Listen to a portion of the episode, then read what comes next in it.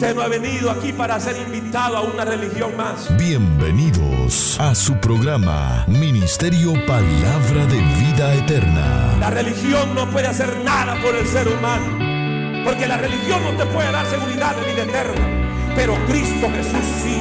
Esperamos que este programa sea de mucha bendición para sus vidas. Lo que tiene que hacer es abrir su corazón a Cristo. Recibirlo en su corazón. Con la administración de la palabra, Pastor Juan Interiano. Cristo es el camino, Cristo es la verdad, Cristo es la salvación, Cristo es la vida eterna, Cristo es el pan de vida, Cristo es el único redentor. A Él sea la gloria.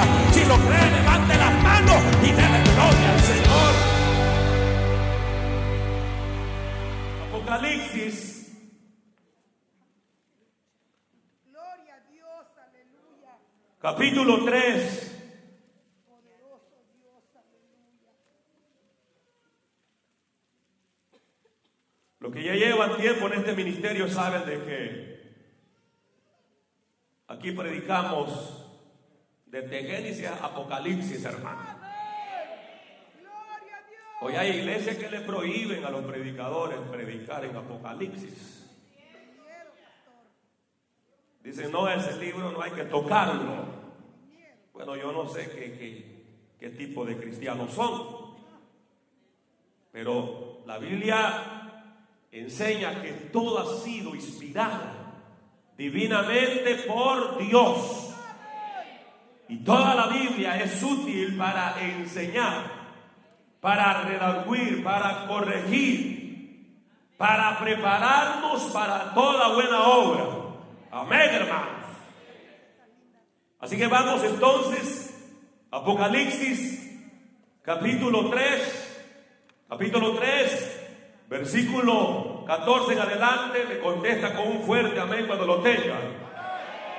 Y la palabra del Señor dice de la manera siguiente, y escribe al ángel de la iglesia en la Odisea, he aquí el amén, el testigo fiel y verdadero, el principio de la creación de Dios, dice esto. ¿Qué es lo que dice?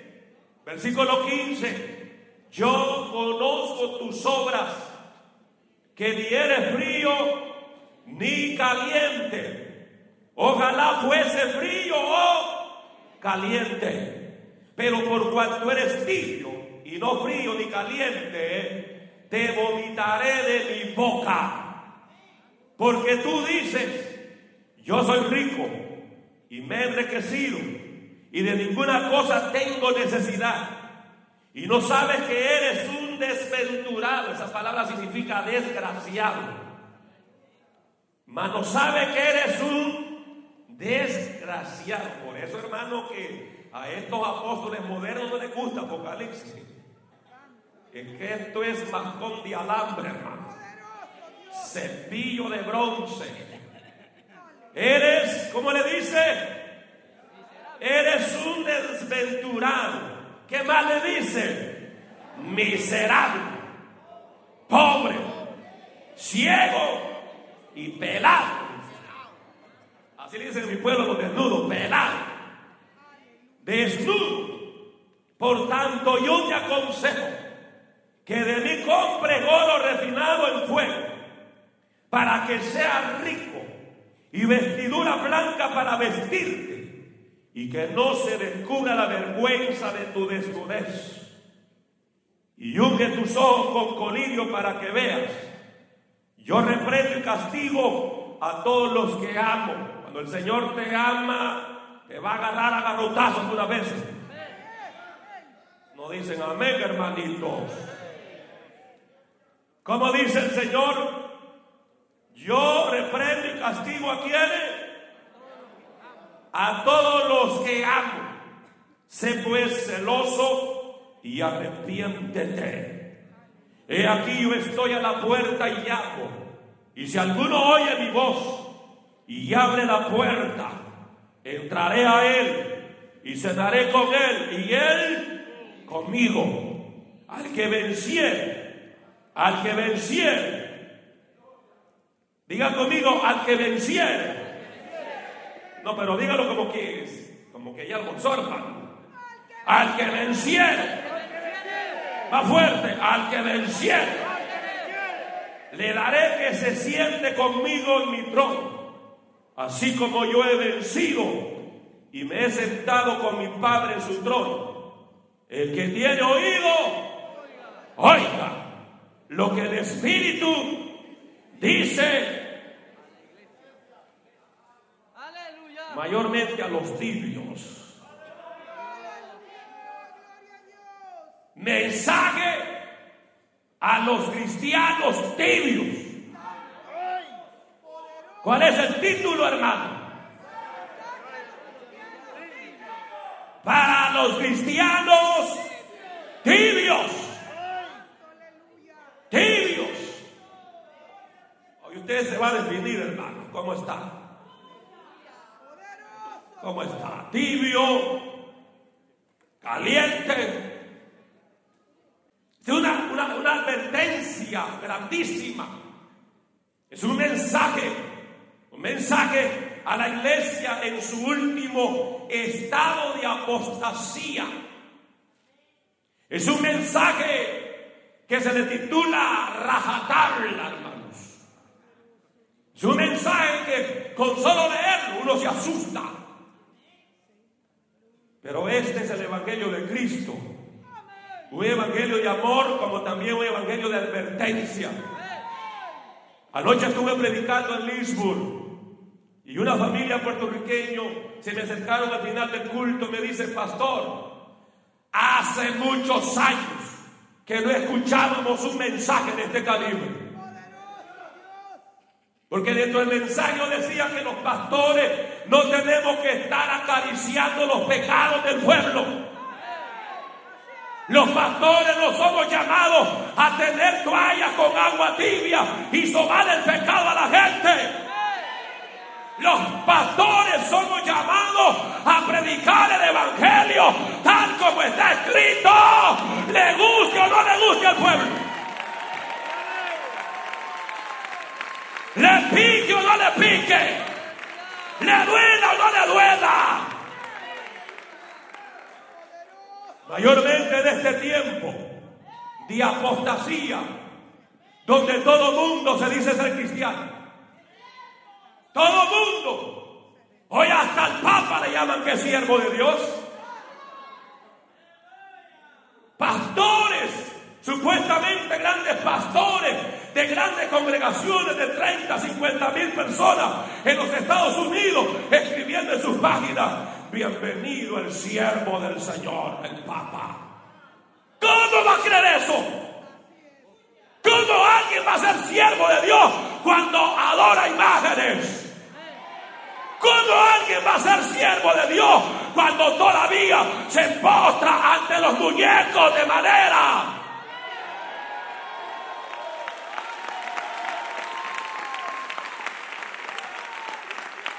Pero hoy todo chichita de parte cristiano.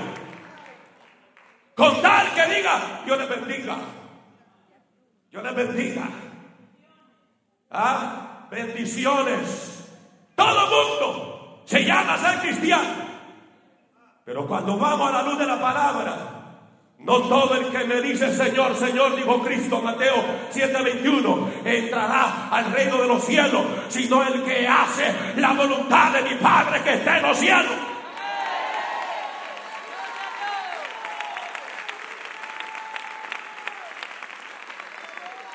Tiempo de apostasía. Tiempo, hermano, donde la misma iglesia, la misma iglesia se está revolcando con el pecado. La misma iglesia se está revolcando con el mundo y como que todo está bien. Pero quiera Dios que las flechas que te voy a disparar hoy acerten a tu corazón y a tu espíritu. Y salga de aquí herido. Y salga de aquí, si es posible, muerto. Pero muerto al pecado, muerto al mundo, muerto a las pasiones desordenadas, muerto a toda maldad y vivo a Masojalaya, siendo la autoridad de Dios para predicar en este lugar. No tuve tiempo de ponerte anestesia. Ya suficiente con anestesia que te ha dado el mundo. Tú necesitas una palabra de advertencia en esta hora. Tú necesitas que te defina si vas a ser genuino cristiano o vas a ser pagano. Ya no le gustó. Miren la cara que tienen ya. El Señor es el que escribe estas cartas. Esto no es antojo del pastor interiano. No, el Señor tomó, hermano, por el Espíritu, amén, a Juan el teólogo, para escribir estas siete cartas a las diferentes congregaciones, amén, que se establecieron para que se les enviase este mensaje. Y este último mensaje se le envía a la iglesia de la Odisea, la iglesia tibia, la iglesia pagana, la iglesia mundana, la iglesia que se está matando la misma basura del diablo. Y cuando uno estudia esta ciudad, hermano, uno, uno, uno nota precisamente que esta ciudad fue fundada por Antíoco II. Y este hombre, en honor a su esposa, viene le pone el nombre de su esposa esta ciudad, la Odisea. La Odisea que tiene su significado que es juicio a las naciones, juicio de las naciones.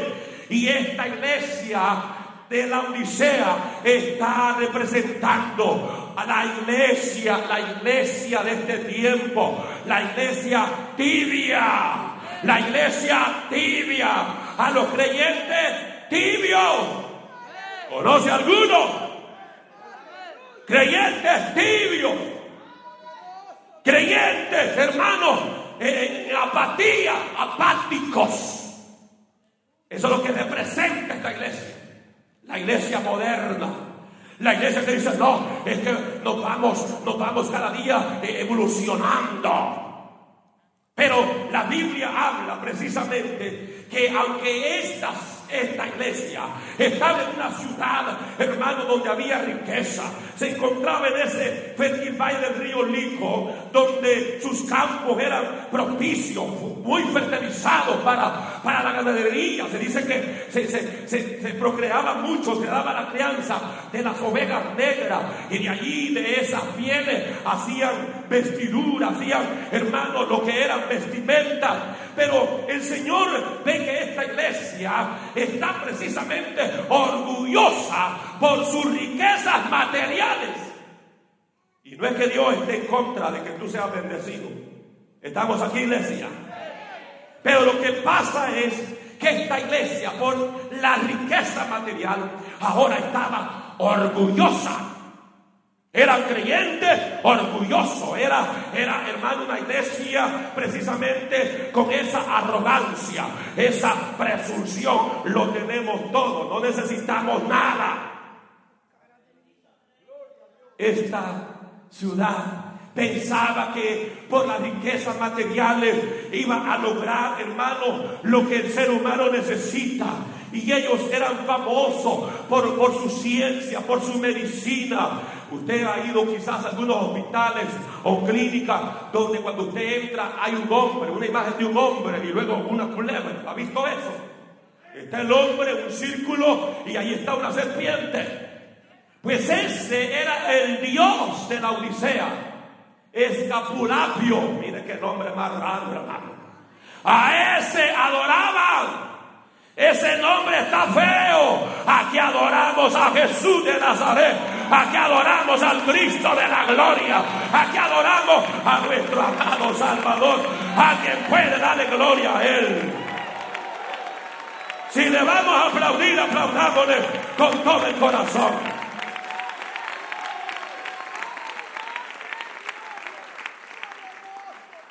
Y todo eso le haya llevado a la misma iglesia, a una exaltación supuestamente. Tenemos la mejor medicina, la mejor escuela para la medicina, aquí hay soluciones para diferentes enfermedades y por eso ellos comenzaron a desviarse del camino de Dios, comenzaron a trazar su propio camino.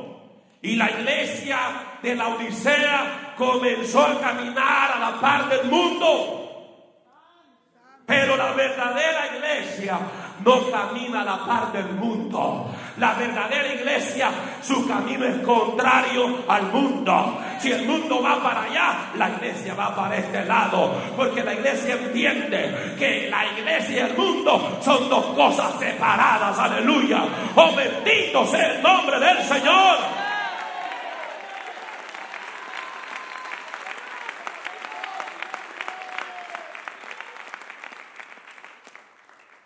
Y uno de discursos, medio escuché algunas cosas para, para informarme del Papa, y él decía, no es malo la globalización. No es malo, no es malo el que nos respetemos todos, cada quien con sus diferentes religiones. No es malo, hay que respetar las culturas, las tradiciones. ¿Sabe qué? La Biblia dice, salid en medio de ellos y no toquéis lo inmundo, dice el Señor. Vamos a estar en contra del pecado, vamos a estar en contra de los dioses falsos y vamos a estar a favor de lo que Dios ha establecido.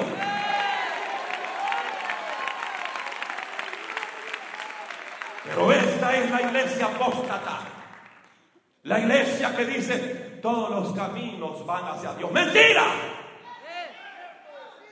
No hay varios caminos hacia Dios.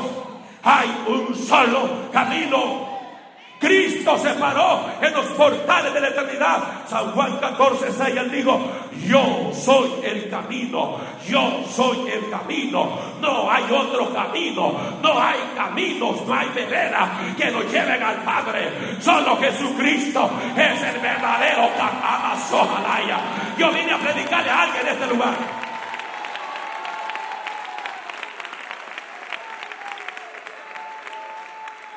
Esta es la iglesia apóstata. No sabemos cuándo empezó. Lo que sí sabemos que fue la última iglesia a la cual Cristo se dirigió. Y si es la última iglesia, porque precisamente esta iglesia, hermano, moderna, esta iglesia de la Odisea está representando la última historia de la iglesia en esta tierra que representa en su término de tiempo siglo XIX. Siglo XIX empezó precisamente proféticamente este cuadro patético que hemos leído acá en esta carta donde se nos habla que el Señor escribió a esta iglesia de los últimos tiempos. ¿Qué significa? Que el rango de la iglesia está a las puertas. Cuando vemos todo este movimiento religioso, cuando vemos, hermanos, este Papa con su influencia mundial, ¿sabe qué? Es una señal que Cristo viene por la verdadera iglesia. Cristo viene por los creyentes calientes, por los creyentes que aborrecen el mundo, el pecado y se consagran para Dios.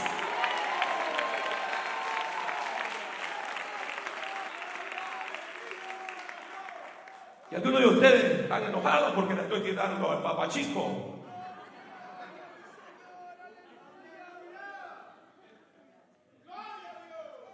El Señor escribe y la carta va dirigida a quién? Al pastor.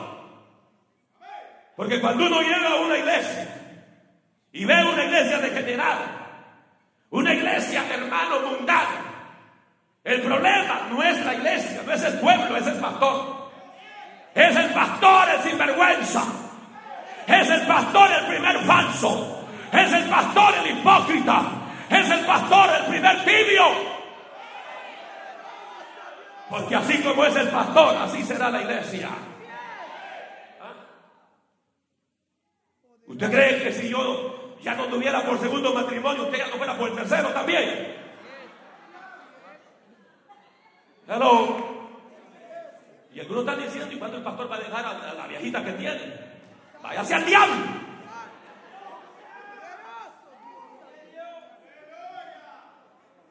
Por eso se le escribe al pastor. No se le escribe a los ancianos. No se les escribe a los diáconos. Hay congregaciones donde mandan a los diáconos. No. Aquí manda el Espíritu Santo. Y después del Espíritu Santo es este viejo pelón que es el pastor interiano. El que ordena. El que manda.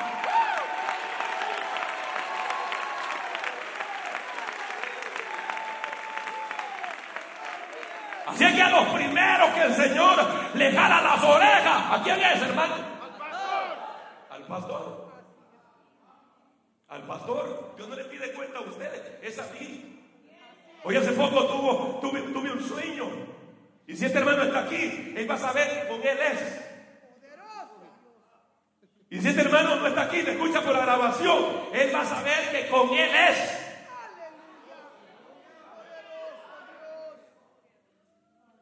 Y yo entiendo que no todos los sueños son de Dios.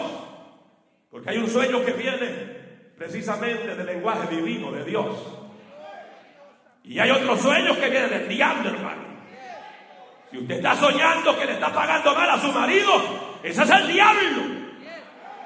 No se ponga a acariciar ese pensamiento. El Señor me está hablando que deje este viejo loco. No, no, es el diablo que ya se le metió. Sueños morbosos, sueños raros, extraños. Eso es el diablo. Y hay otro sueño, el sueño natural. Comió muchas postas rojas medianoche. Y el estómago está peleando con esa vaca. Estamos aquí, hermano, no se me duerma, pues. Comienza usted a soñar. Sueños naturales. Las personas que han estudiado esto de los sueños dicen que por lo menos nosotros soñamos 2.500 veces, más de eso todavía. Cada noche. Son tan breves los sueños que no nos acordamos. Pero hermano, esta palabra, esta palabra que ya te la he predicado como cientos de veces, y te la voy a seguir predicando cada vez que Dios me lo ordene. Nació precisamente por esto. Como a las 3 de la mañana hace dos días, Dios me despierta asustado.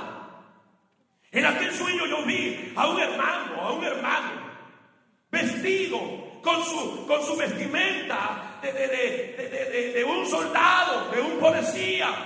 Tenía su uniforme, tenía eh, todas las armas necesarias.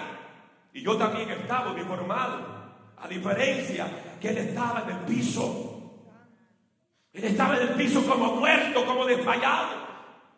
Y yo me le acerqué y le dije, hermano, pero ¿por qué está así? Estamos en batalla, estamos en guerra. Y comencé a darle pechazos, pero pechazos, soldado. ¡Pa, pa! Pecho para despertar.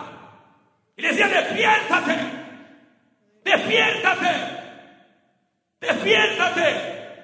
Tienes uniforme, tienes armadura. ¿Por qué estás permitiendo estar postrado en esa situación? Y comencé, hermano, como loco a ministrar en esa hora. Y cuando, cuando me levanté, hermano, asustado, me fui a orar y dije, Señor, ¿y qué es esto? Y el Señor me dijo, es un mensaje directamente para esa persona que yo tengo que dar con esa persona personalmente. Es un mensaje directo, pero también es un mensaje para la iglesia. La iglesia está en un sueño fatal. La iglesia está dormida en sus laureles de victoria. La iglesia está dormida en su riqueza. La iglesia está dormida en sus bendiciones. Y la iglesia tiene que despertar. No es el tiempo de dormir. Es el tiempo que Dios te dice, levántate.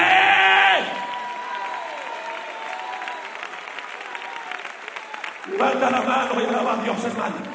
Levanta la mano. Ay, asójala y así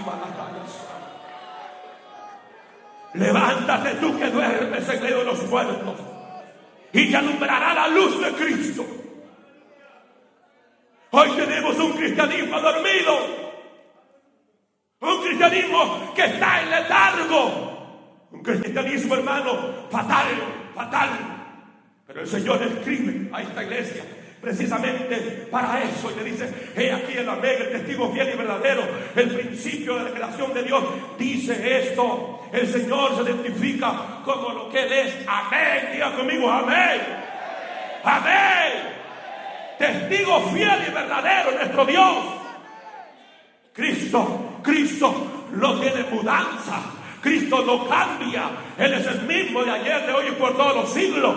En Él hay firmeza, en Él hay estabilidad, en Él no hay ambigüedad, en Él no hay duda, en Él no hay inseguridad. Él es siempre amén, amén, amén. Digan amén.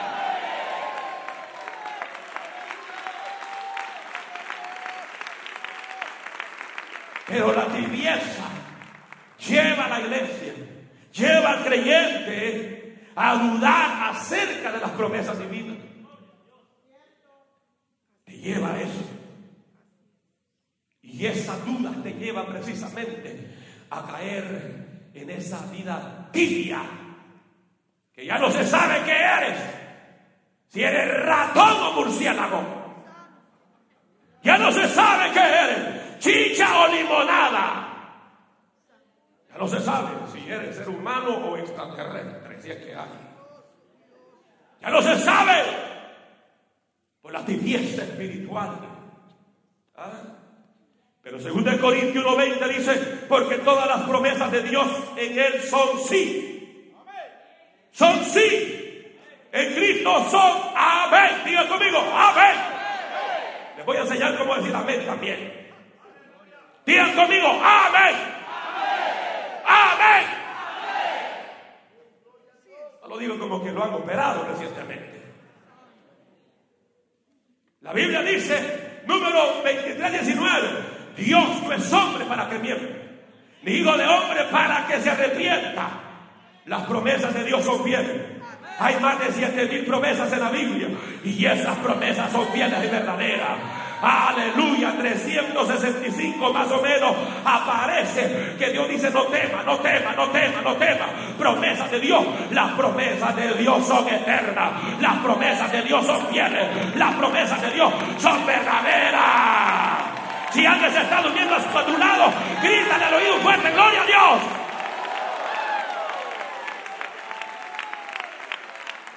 El Señor no tiene, tal vez es posible. No, Él es siempre amén. El principio de la creación. Esto significa principado de la creación. Cristo es principado de la creación. Cristo es Señor de la creación. La palabra principio es la de gobernador. Cristo gobierna los cielos y la tierra. Esta palabra significa fuente. Cristo es la fuente de vida. Esta palabra significa origen. Cristo es el origen de todas las cosas. ¿Cuánto lo creen, hermano? Maestros heréticos se han servido de esto como prueba de que Cristo no es eterno. Hay muchos religiosos que enseñan, Cristo no es eterno.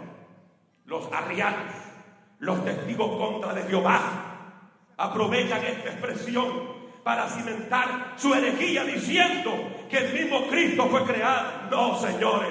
Colosenses 1, 15, 16 dice, Él es la imagen, hablando de Cristo. Cristo es la imagen del Dios invisible, el primogénito de toda la creación. Cristo es, hermano, la reproducción exacta del Padre.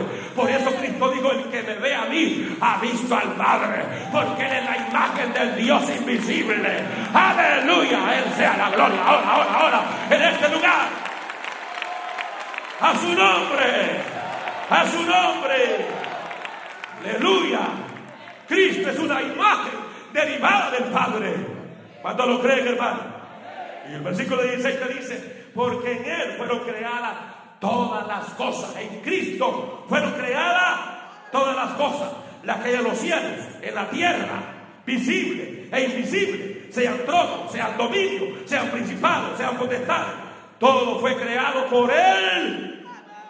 Por medio de Él. Y para Él. Y Él es antes de todas las cosas. Hello. Y todas las cosas en Él subsisten. Juan 1.3 dice, todas las cosas por Él fueron hechas. Y sin Él nada de lo que ha sido hecho fuese hecho. Cristo es la fuente primaria de la creación de Dios. Todas las cosas llegaron a existir por Jesucristo, el Hijo de Dios. Una por una fue hecha. Ninguna fue hecha independientemente de su fuente creativa. Es que el Señor es especialista. Él es la fuente de toda creación. Cuando dicen amén, hermano. Cuando dicen amén. Pero ahora el Señor entra ya a la altura del versículo 15, 16, y te da la característica de esta iglesia tibia. Te da la característica de los tibios. Porque le dice, yo conozco tus obras. Si alguien te conoce bien, es el Señor. Es el Señor. Yo no sé por qué hay hermanas que se esconden del pastor. Hay hermanos que se esconden de sus líderes. Mire, usted se puede esconder de nosotros, pero hay un ojo que todo lo ve. Hay un ojo que todo escudriña cuando dicen amén en este lugar. Él conoce tu entrada y salida. Él sabe lo que tú haces. Él conoce tus obras. Él te conoce a ti. Él sabe cuál es tu nombre, cuál es tu apellido, cuál es tu número de social, dónde tú vives. Él lo sabe todo. Y por eso le dice, yo conozco quién eres. Que ni eres frío ni caliente. Ojalá fuese, le dice el Señor, ¿cómo le dice?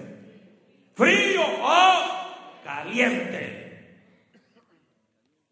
Estos habían caído en estado de la tibieza espiritual. Creyentes con una gran indiferencia, hermano. Eso es lo que se ve hoy. Una indiferencia terrible. Hay creyentes que piensan que el congregarse le están haciendo un favor al pastor. ¿Quién te ha dicho eso? ¿Quién te ha dicho que tú me bendices al venir a congregarte? Yo me bendigo porque vengo a recibir del Señor. Y tú, cuando te congregas, vienes a recibir la bendición de Dios. Aleluya. No sé si me di a entender, hermanos. No creas que por congregarte tú le estás haciendo un favor a alguien. Te lo estás haciendo a ti mismo. Pero hoy lo que vemos en el cristianismo es esa gran indiferencia, esa falta de compromiso. Uno ve un montón de creyentes indiferentes, sin compromiso, ¿ah? puntuales en las cosas seculares. Yo no recibo ninguna queja de su jefe. No la recibo. Al contrario, me han llamado que usted llega media hora antes a su trabajo. Que usted llega 15 minutos antes a su trabajo. Y me han dicho, pastor, excelente creyente. Yo le digo, no os conocéis. Sí, porque en altura espiritual, en el nivel espiritual, hay muchos de ustedes que dan lástima. Doña Tibia, Don Tibio, Gloria a Dios. da lástima. Y el culto está, hermano. No, yo llegaron muchos que a la hora de cortar cabeza llegaron. Entonces en unción reciben el leñazo. Por lo menos los que estuvieron cantando, aleluya, te adoramos, Cristo viene. Y eso estaban preparados más o menos para recibir este masconazo en esta hora. ¿Ah? Pero ¿por qué llegamos tarde a los cultos? Les pregunto pues, ¿por qué? Y no me van a responder pues. ¿Por qué? ¿Por qué llegan siempre usted tarde a los cultos? ¿Han muertos ustedes que no contestan? ¿Me equivoqué de auditorio? ¿Por qué? ¿Por qué pues? ¡Ah! Material. No quieren contestar ustedes, hermano. Les veo la cara de culpable ya. Aleluya. ¿Ah? ¿Por qué? Porque no hay, no hay compromiso con Dios. No hay compromiso. No me digan que todos trabajan tarde este día. Ya es, ya es costumbre de los tibios. Llegar, llegar tarde al culto. Pero cuando era mundano, era el primero que estaba en el cine. El primero que estaba en el teatro. Ah, cuando le invitaban a una fiesta y iba a estar la pulum pulum, la levanta polvo, era el primero y hasta ayudaba a bajar la chanchona.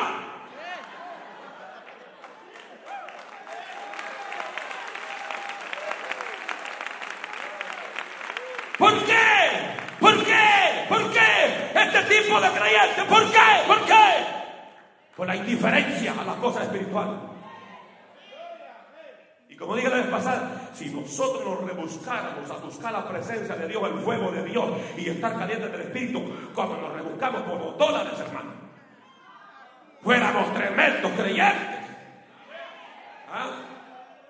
Por el dinero, usted, usted hace lo que sea. Si hay que mentir, miente. Así hay cristianos, cristianos rateros. Que el carro dio 500 y dice el hermano, mira hermano, que no le gane porque usted es mi hermanito en la fe. Se lo va a dar en mil, hombre. Tibios rateros. Y no se me haga el loco que con usted es, hermanito. Tibios ladrones. Los tibios son mentirosos. Los tibios son impuntuales. Los tibios no tienen compromiso con Dios. Los tibios hacen lo que les da su regalada gana. Pero los que están calientes del Espíritu obedecen a Dios. Viven para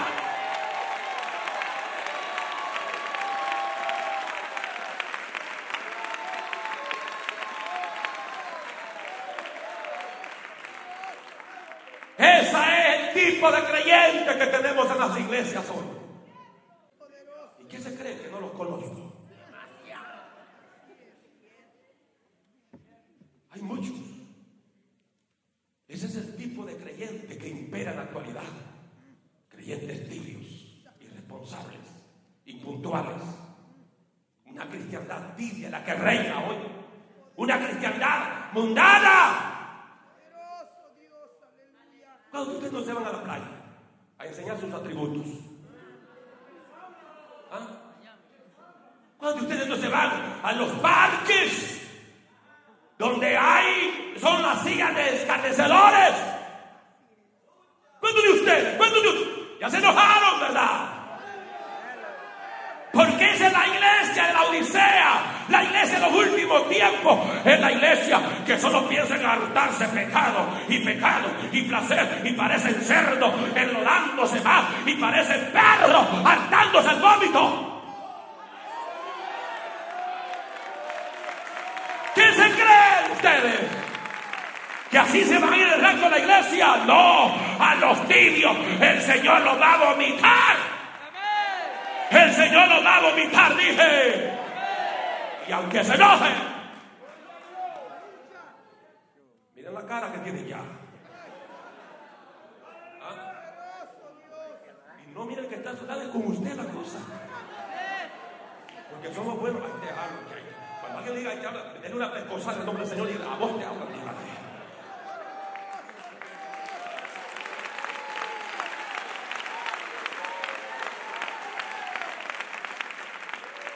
Pero esa es la cristiandad de hoy en día. Pagana, impía, mundana, apóstata. ¿Saben quiénes son los apóstatas? ¿Lo saben o no lo saben?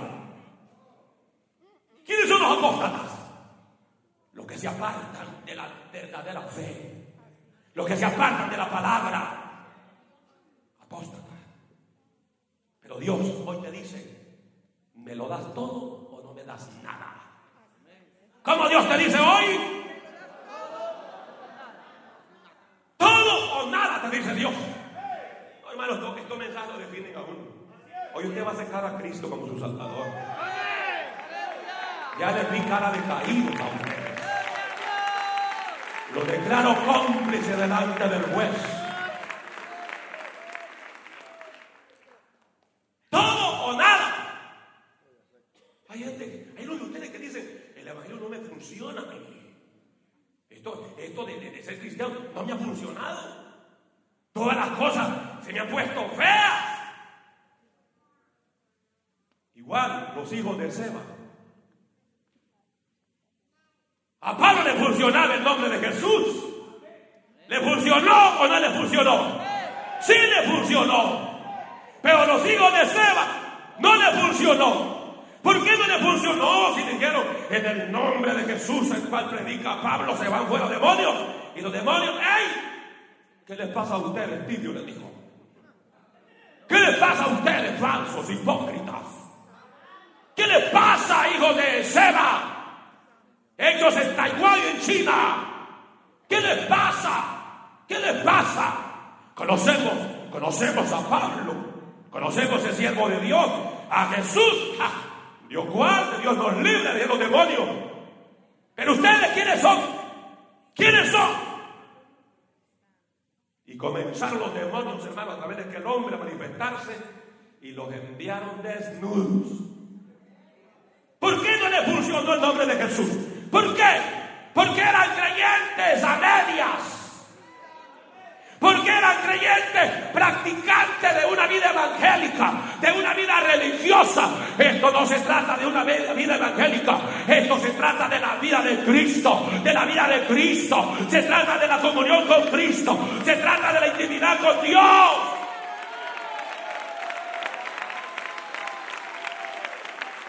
Algunos de ustedes ya se sintieron ofendidos porque les hablé de la vida evangélica. Que muchos de ustedes son religiosos nada más religiosos. Se trata de buscar a Dios, no hay tiempo. Si el clamor le toca de 12 a 10, dice, no, yo tengo que irme temprano. Si el clamor le toca a las 2 de la mañana, dice, no, no, no, esa hora tengo que estar bien consagrado debajo de mi cobija. ¿Ah? Denle un saludito que está a su lado, lo veo muy serio usted.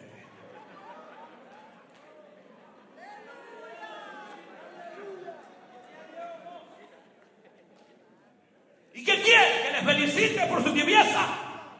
Eso fue lo que hizo Cristo. Y le dijo, tibio, venga para todos los tibios no voy a besar. ¡No! El Señor estaba con todo, hermano. Así como lo ha caído aquí, porque aquí no soy yo el Señor. El Señor dice, el Dios de la gloria que te dice, ¿me vas a servir o no me vas a servir? Supervisor, ¿me vas a servir o no me vas a servir? Líder, ¿me vas a servir o no me vas a servir? Hay que despedirse, hermano.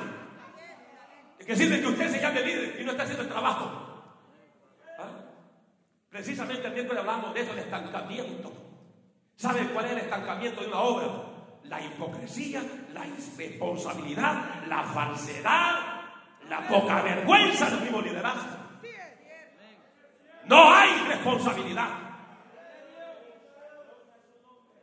Este ministerio no es un ministerio de relajo. Este ministerio, aquí no hacemos lo que queremos nosotros, aquí hacemos lo que el rey se le antoja, lo que al Dios de la gloria lo dice que hagamos. Ay, ay, ay, ay. No están en el nivel espiritual para esta palabra ustedes. Han caído a lo más bajo. Como iglesia han caído a lo más bajo. Y no solo me refiero a ustedes, me refiero a toda la iglesia a nivel del mundo.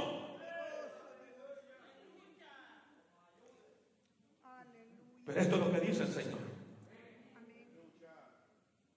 Los tibios están en las congregaciones. Y son esas personas indiferentes. A ellos no les importa nada. Si hay culto o no hay culto. Negligente. Perezoso. Impuntual. Chupacabra.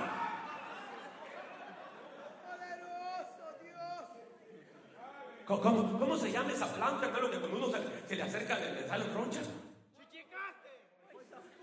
En El Salvador es chichicaste. Los tibios son chichicaste. Que usted se le acerca, le da alergia. Le salen ronchas.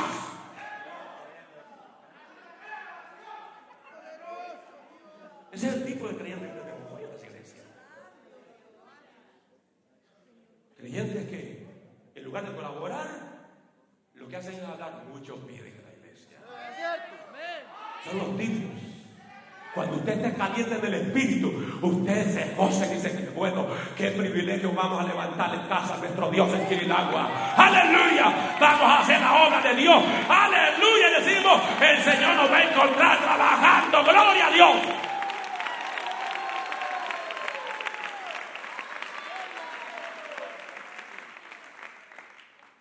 Los tibios son los que aman más al mundo que a Cristo.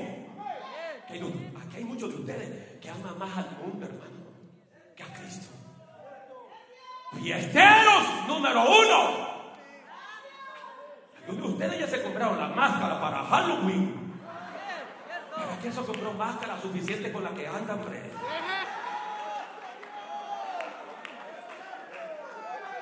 ¿Qué más máscara quiere? Si lleva una máscara de cristiano cuando no es nada. Lleva una máscara de evangélico cuando no es nada.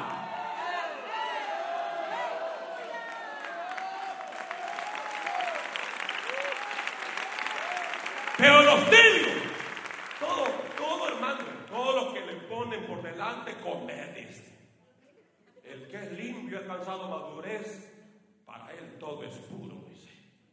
Hasta bíblicos se vuelven los tibios. Por eso es que es más fácil que se salve un pecador, pecador completo, alguien que es frío y no un tibio, porque el tibio se ampara en la palabra. ¿Ah? Se ampara y dice, primero la familia, dice, y después Dios, dice. Ay, es que la primera institución fue la familia. No, aquí el gobierno es Cristo. Mi esposa, segundo plano, mis hijos, segundo plano. Dios en primer lugar en mi vida. Alguien puede hacer ruido en este lugar para que fluya más.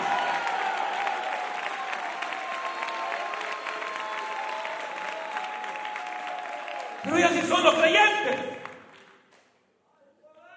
Ay, no, hermano, yo voy a una iglesia sana doctrina. Y ya compraron el, el ayote, la calabaza. Sana doctrina. No, no, hermano, tenemos un pastor que viera cómo nos regaña hoy.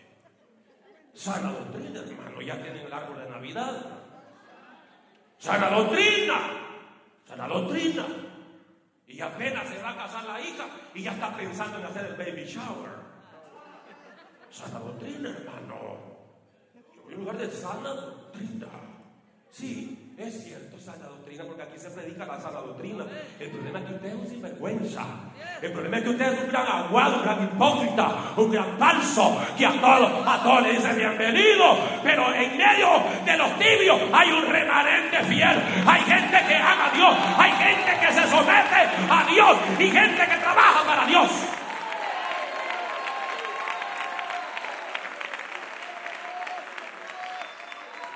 Versículo 15.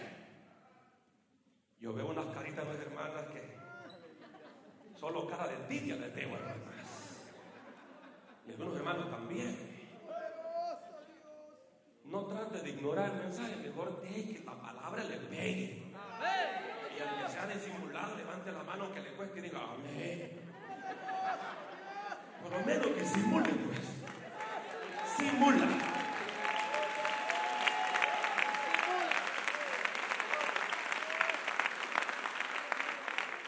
Versículo 15. ¿A cuánto el Señor está hablando? ¿Por qué me juzgan? Otra vez voy a predicar el mismo mensaje que lo he escuchado cien veces. No, y si no cambia, lo predico el próximo domingo otra vez. Gloria a Dios. Eso está como aquel hermano que le reclamó al pastor. El pastor le dijo: Ay, mire, yo le he escuchado miles de veces ya ese tema del nuevo nacimiento, Nicodemo. ¿Y qué es Nicodemo? Y yo solo pienso en Nicodemo, hermano. Ya Nicodemo, Nicodemo, nuevo nacimiento. ¿Cuándo usted va a dejar de predicar el nuevo nacimiento? Y el pastor viéndose la cara le dijo, mi hijo, lo voy a dejar de predicar hasta que usted nazca de nuevo.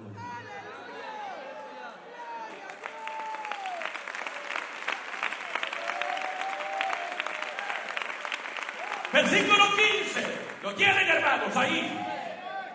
Para que no se enoje pues. Pero por cuanto eres tibio, como no es frío ni caliente, es entonces Y no frío ni caliente. El Señor dice, te vomitaré de mi boca. Escuchen bien. Véanme acá, véanme acá pues. En el rapto de la iglesia, muchos creyentes van a ser vomitados.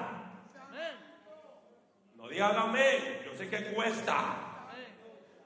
¿Cómo Dios te va a llevar siendo pagano? ¿Cómo Dios te va a llevar a los cielos siendo impío?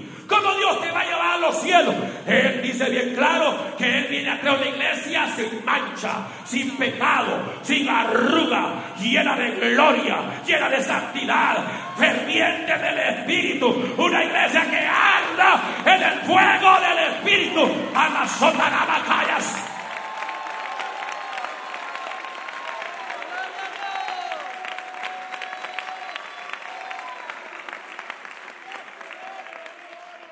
Dios te dice en esta hora, prefiero que sea frío o caliente, pero no tibio.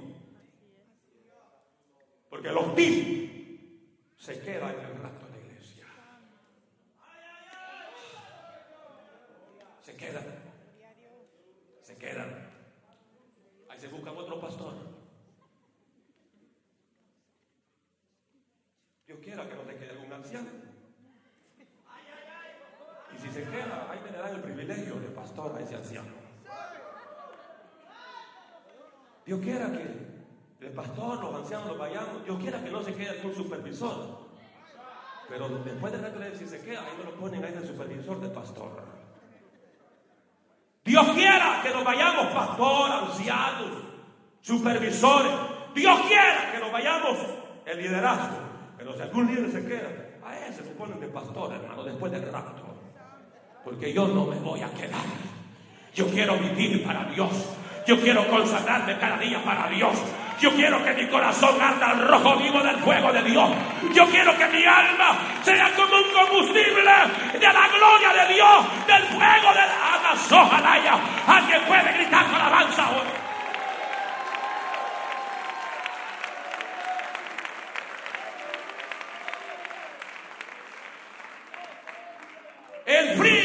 Es aquel plenamente fiel pecador.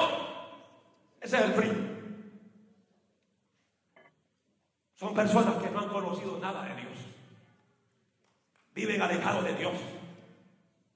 Y yo he escuchado amigos tan fieles como pecadores que cuando uno le dice, mira, acerca al Señor, dice, no, no, hermano, yo no estoy preparado y para ser un gran falso hipócrita, mejor no. Ese, es el frío, frío. Gente sincera, eso es sincero. Y dicen, prefiero irme a chamocar todo al infierno que estar mintiendo. El tibio no. El tibio no, dice, estoy bien. ¿Cuánto vamos para el cielo? Amén. Y en el gran pecado que anda. ¿Cuántos de ustedes andan en fornicación? ¿Ah? ¿Qué quiere que le diga? ¿Qué quiere que le diga? Los fornicarios no van a reino de los cielos. ¿Qué quiere que le diga? Que la fornicación es una maldición. ¿Qué quiere que le diga? ¿Usted que quiere dejar a su esposa? ¿Usted que quiere dejar a su esposo y quiere casarse con otra persona? ¿Qué quiere que le diga? ¿Qué quiere? ¿Qué quiere pues? ¿Qué quiere? Lo que le voy a decir es que los adultos no entran a la reino de los cielos. ¿Qué crees que me aguanto con mi viejita yo? ¿Ah? ¿Ah? ¿Por qué? Porque nosotros tenemos que luchar, hermano, y sacrificar esta carne. ¿Y qué hombre no quiere tener dos, tres, cuatro, cinco mujeres? ¿Ah? ¿Y qué bueno quiere tener cuatro o cinco ramos, saca la bazooka? ¿Ah? Esta carne lo que quiere es pecado. Pero la Biblia dice que tenemos que ser santos. Y ser santo es negarnos a los apetitos carnales. Que aunque la carne te pide otra mujer, tiene carne, te voy a dar la viva viejita de antes.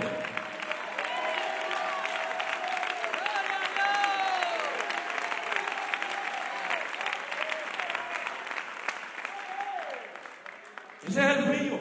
Ese es el frío. Un pecador sincero, hermano. Hello es que, mire, el cafecito es bueno, caliente o frisado. Pero tibio no se le siente sabor. La sopita, ¿y quiere decirme una sopa, un caldito? Tibio, no me gusta. Es que lo tibio al estómago le golpea. Y esta iglesia la Odisea entendía el mensaje.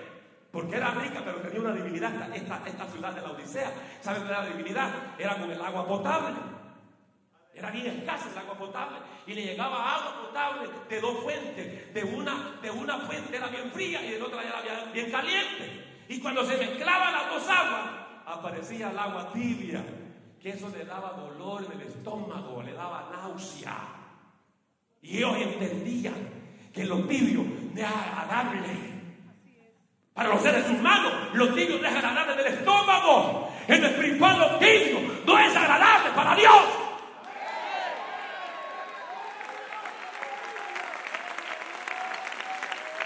Lo tibio carece de, de sabor y por eso se vomita. Preferible ser un gran sinvergüenza, pero declarado. Hermano. Un gran ratero, pero declarado. Una prostituta, pero declarada. Preferible ser un pecador sincero que un cristiano hipócrita. ¿Qué dije, hermanos? ¿Por qué agachan la cabeza? Vean acá, ¿qué es, lo, ¿qué es lo que le dije? ¿Qué es mejor? ¿Qué es mejor? Santo Dios, usted le toca reconcilio, hermanitos. No, no, no, lo que Dios me mostró, hermano, yo lo- los sueños, no, a cualquier se le digo, eh, Dios no, yo me meto en oración y Dios me confirma qué es lo que me está diciendo. Y ese sueño que yo tuve me está marcando la vida de muchos de ustedes. ¿Mm? ¿Qué dijo Cristo? A los fariseos hipócritas, ¿qué les dijo? Los ladrones, cobradores de impuestos, las prostitutas van delante de ustedes.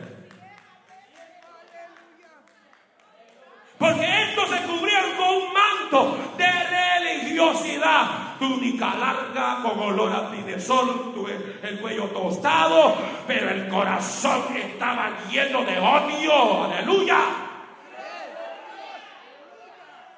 Ay, dicen que dicha ser cristiano, algunos de ustedes. Y odiando a su hermano. Ahí está el hermano, no le hablan. Y dicen que son cristianos. No diezman, ladrones, y dicen que son cristianos.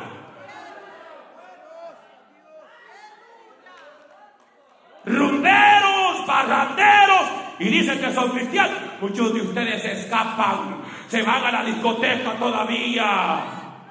Muchos de ustedes escapan y se van todavía a los antros de vicio. ¿Creen que Dios no lo sabe?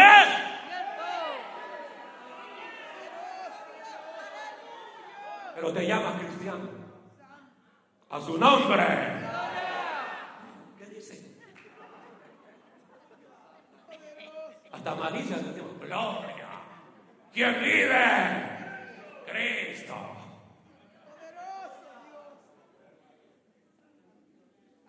Nos vamos.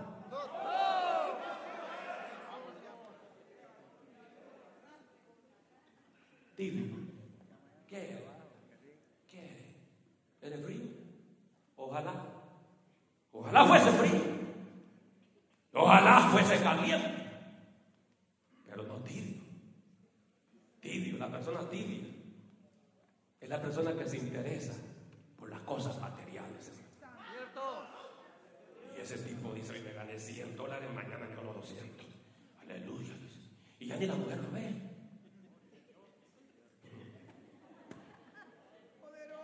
Matrimonios, matrimonios. Yo he visto matrimonios aquí en el ministerio que se destruyen. ¿Sabe por qué? Porque uno trabaja por el día y el otro por la noche. Yo, ya, esto ya se acabaron, digo yo. Y exhorto los matrimonios nuevos. Trabajen los dos por el día y por la noche congréguense, sírvanle a Dios y duerman caliente.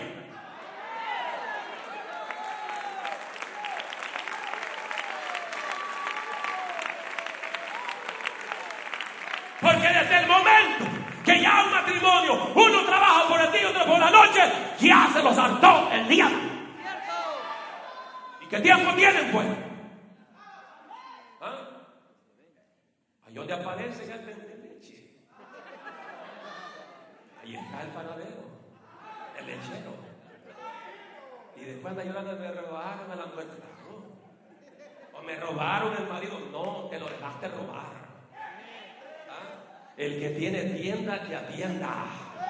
El que tiene marido, que atienda a su marido. El que tiene mujer, que atienda a su mujer.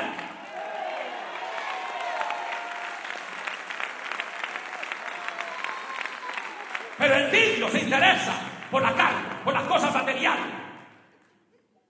Y se olvida del Espíritu. Se olvida de las cosas de Dios. ¿Cuántos de ustedes antes hablaban en otras lenguas? Hoy las hablan, pero es chismeando.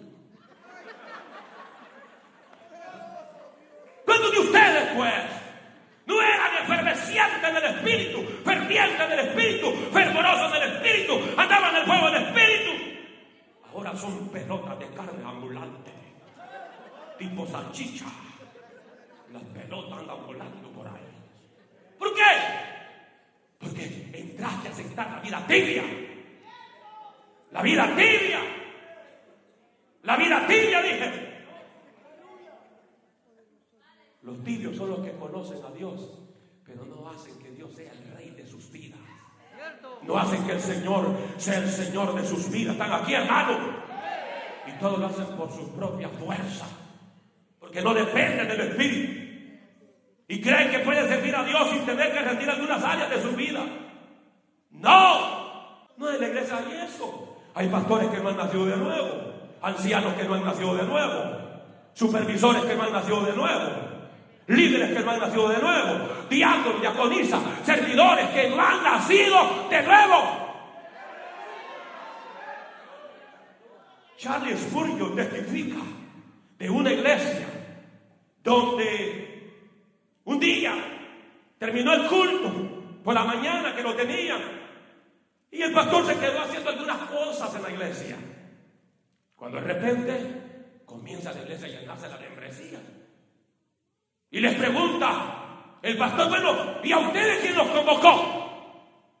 ¿Por qué se están reuniendo si el culto fue en la mañana? Le dijeron, pastor, el Espíritu Santo nos ha convocado para que oremos por el pastor de esta iglesia para que se convierta. Claro, estaba hablando del pastor, se gozan. Pero solo quiero darte el testimonio. Esto pasó. Esto pasó en Inglaterra. Esto sucedió. Y el pastor lo que hizo fue que se fue para su casa.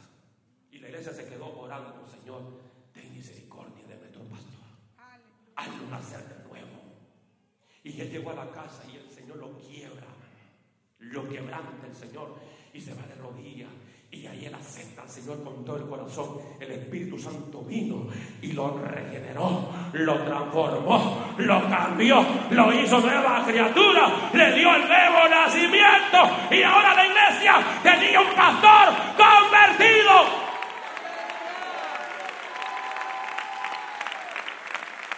Es fuerte lo que estoy diciendo, pero hay iglesias que tienen pastores no convertidos. hablando algo serio, hermano.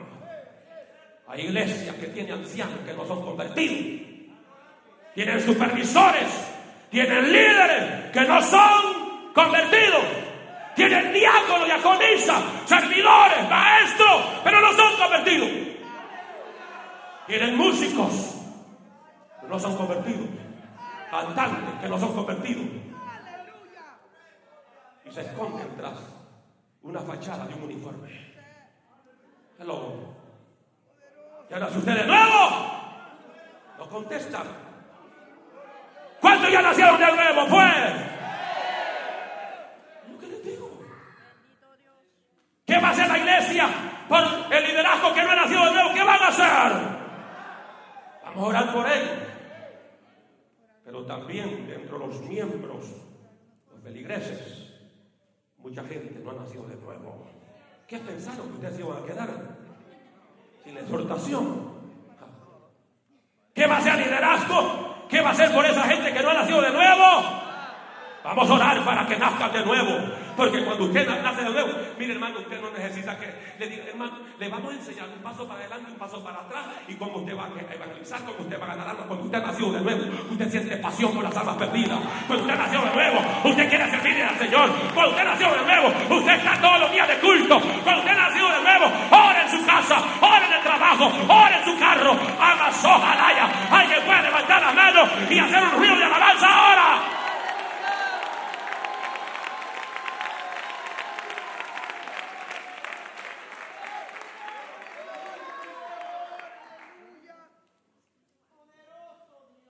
Muchos están en su peor estado de su vida cristiana. Por eso, por la tibieza espiritual. Por la tibieza. Estamos aquí, iglesia. Pero hoy, ya con esto finalizo. Tengo para seguirte predicando otra hora más, pero con esto finalizo. Hoy el Espíritu Santo dice el que tiene oído, oiga. Hoy Dios te dice el que tiene oído, oiga. Y Dios te dice, hijo, yo aborrezco la tibieza y aborrezco los tibios. Y yo quiero que tú entres a aborrecer la tibieza espiritual, dice el Señor. El Señor te hace un llamado a aborrecer esa vida miserable de tibieza espiritual.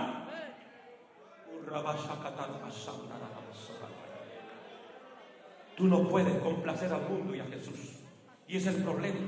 Por eso que has tronado tibio, porque estás complaciendo al mundo y a Jesús no. El Señor dice, no podéis amar a dos señores. Tienes que amar a uno y menospreciar al otro. ¿Vas a amar al mundo o vas a amar a Jesús? Estamos aquí, iglesia.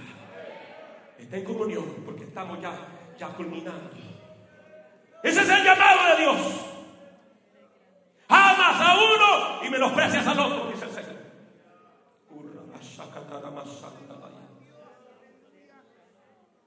Que algunos de ustedes se sienten inútiles en la vida cristiana. Ustedes dicen, no sirvo para nada. Soy un inútil. Soy un inválido espiritualmente. Soy un miembro en el cuerpo de Cristo, pero inválido, seco, muerto. ¿Por qué? ¿Por qué? Es una de las consecuencias de la vida tibia. Cuando tú entras a la tibieza espiritual, eres inútil. No hay utilidad en tu vida. Por eso que tenemos mucha gente, hermano, supervisores, supervisor. Y aquí tienen dos, tres líderes, dos, dos, tres células. Y usted, y usted sentadote. ¿Por qué muchos de ustedes no le sirven al Señor? ¿Por qué? Y habiendo una necesidad en la obra, porque son don tibios, porque son doña tibia. Y enójese conmigo. Y si quiere venir a agarrarme de esta corbata, agárreme si quiere. Esta es la verdad de Dios para vuestras almas en esta hora. ¿Qué pensar? Que había llegado a una congregación donde aquí se nos permiten los relajos. No, no, no, no. Digo no. Dios quiere que sea útil en su iglesia. No inútil. No inservible. No parapléjico. Dios no quiere agentes. Agentes de la secreta acá. Dios quiere creyentes que anhelemos dar testimonio de Él. Que estemos dispuestos a acercarnos a Dios para que nos dé su calor. Que la única forma para estar caliente es que nos acerquemos al Señor. Los tibios, si sirven solo es para alejar la gente que no conoce al Señor. Mucha gente no se convierte en evangelio por la gente falsa, hipócrita que hay en las iglesias. Están El mundo mira a un hombre que dice que va para el cielo, pero lo ve caminando tan lento que no avanza, no avanza.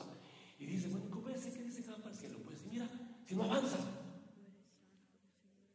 profesa creer que hay un infierno, pero no tiene lágrimas en sus ojos para rescatar a las almas perdidas.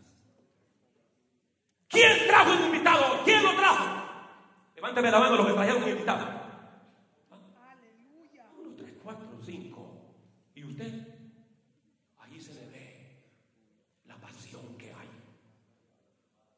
Que vemos que las almas se están yendo al infierno y a usted no le importa nada. Esos son los tibios. ¿Cuándo fue la última vez que casi a la fuerza trajo a alguien a la iglesia? Como la de fuerza los va a entrar. ¿Cuándo fue la última vez que usted se sentó a un invitado a su lado? ¿Cuándo? ¿Cuándo fue supervisor? ¿Cuándo fue líder diácono? ¿Cuándo fue miembro? ¿Cuándo? ¿Cuándo? Yo sé que a la carne no le gustan estos mensajes. Pero al Espíritu sí le gusta. Los tibios nunca buscan rescatar las almas de los perdidos. Y se los esconden en el manto de la religiosidad. Aquí no funciona eso. Delante del Señor estamos desnudos. Esta iglesia pensaba tenerlo todo, pero era miserable. Era desgraciada. Estaba desnuda. Por eso el Señor manda hoy a que seamos calientes. Diga conmigo caliente. Cuando usted está caliente en el espíritu, usted desea y se sacrifica por guardar los intereses de Dios. Ferviente en el espíritu. ¿Mm? Que llegó el culto de oración. Dice, amén, allí voy a estar. Y ahí está. Nada lo atrasa. Porque Dios es el primer lugar en su vida. Los que están calientes en el espíritu tienen a Dios en primer lugar. Y su ego está en el piso por último lugar. Sus intereses propios, puramente humanos, están en el piso a fin de agradar a aquel que los ha tomado como soldados, a fin de agradar a aquel que los ha salvado, a fin de agradar a aquel. Amas, ojalá alguien pueda hacer ruido en este lugar.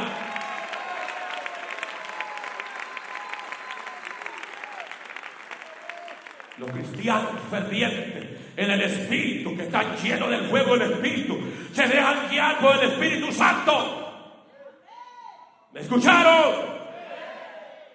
Caminan esta tierra con sus propios pies, pero sus ojos están mirando los cielos, de donde pronto vendrá nuestro Redentor.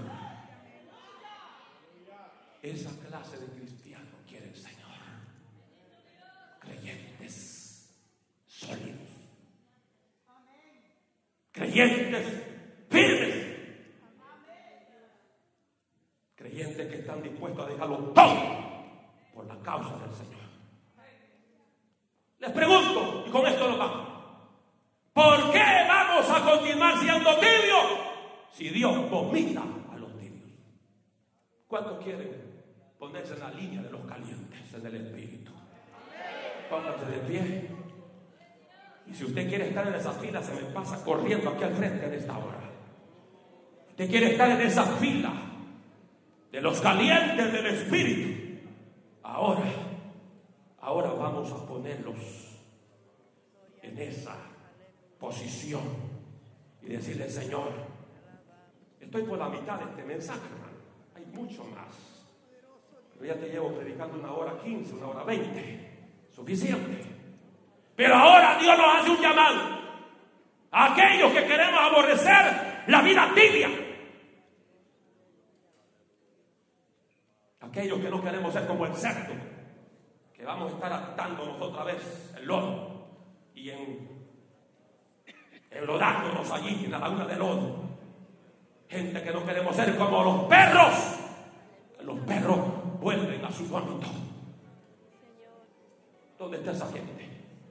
Y si en este llamado hay algún amigo o alguien apartado que quiera venir a acercar a Cristo o reconciliar con Cristo, véngase corriendo en esta hora. Pero el mensaje ha sido directamente a la iglesia. Mejor, mejor un sincero pecador y no un creyente hipócrita falso. Ese es el mensaje de hoy. Ya Dios está cansado que seamos cristianos de dos, tres horas de domingo y luego nos vamos y nos alejamos otra vez de la presencia de Dios. Dios está cansado de eso.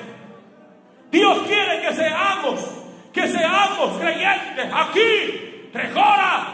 Pero que cuando salgamos y mañana, hermano, estemos allá en el trabajo, seamos cristianos todavía. Y que llegó el martes y seamos cristianos y estemos en el culto pidiendo el fuego de Dios. Y que llegó el miércoles y yo dice, no soy líder, pero voy a la reunión. Algo Dios tiene para mí. Péguense lo más que puedan a los rincones, hermano Diácono Guillo. A los rincones, hasta los rincones allá. Esta es una palabra para toda la iglesia. Dios me mostró en esa que estabas uniformada. Tenías el equipamiento, tenías las vestiduras blancas, tenías la armadura de un soldado, pero estabas en el piso en un sueño fatal. Estabas en el piso en un letargo. Estabas en esa vida tibia. Pero hoy, hoy, comienza a gritar y a rechazar esa tibieza. Hoy, ahí donde está ya, levanta tus manos y dile al Señor en tu nombre, yo rechazo la tibieza espiritual. Rechazo esa vida fría, apática, esa vida de presunción, esa vida de orgullo que, que, proclamo estar bien cuando estoy mal delante de ti. Vamos, pues levante esa oración en esta hora.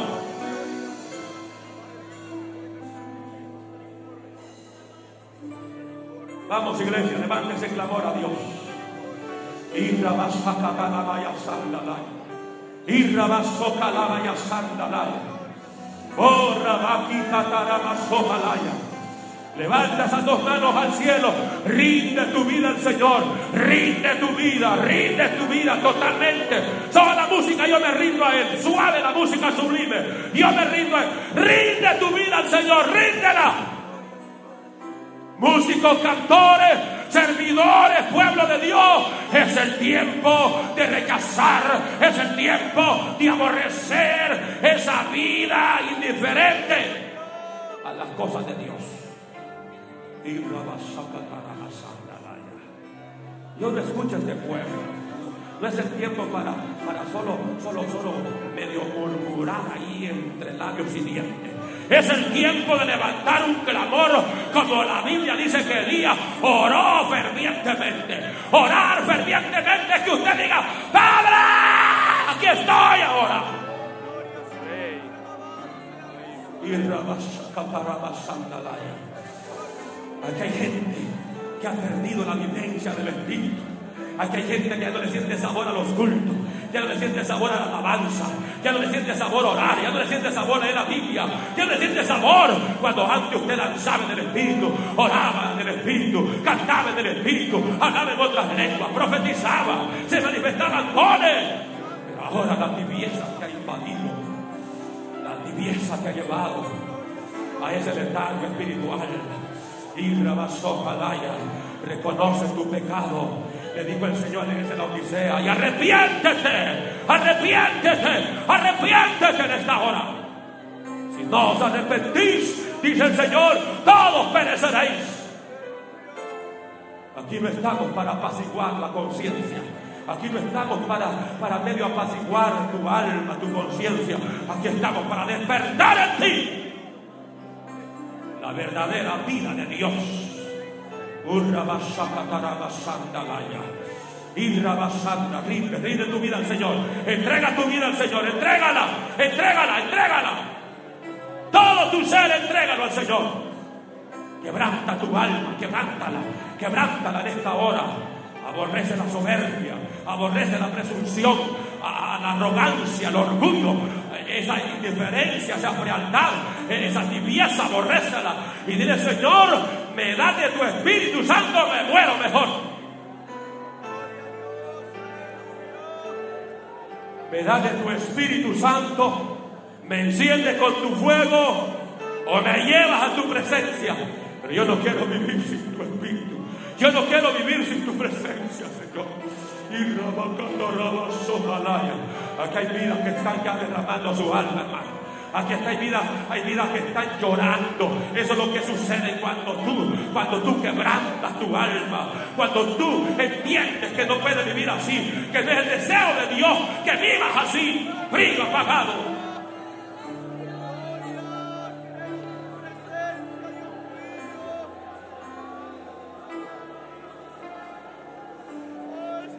Voy a contar tres y esta iglesia, todos los que estamos en este auditorio, nos vamos a desbordar con una oración fervorosa, con una oración pidiendo fuego del Espíritu. Cuento, uno, toma aire pues, respira profundo, dos y tres. Levántese, clamor al cielo, levántese, clamor, levántalo, levántalo, levántalo.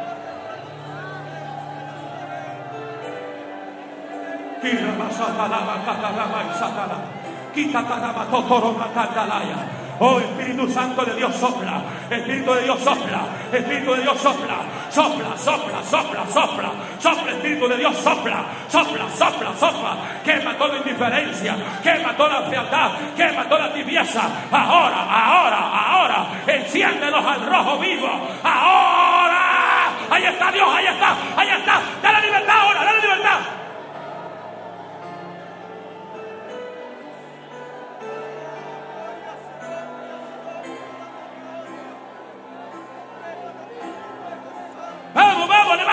al cielo. Vamos, vamos. No se quede con la boca cerrada. Ore a su Dios. Pida misericordia. Pida fuego de Dios ahora.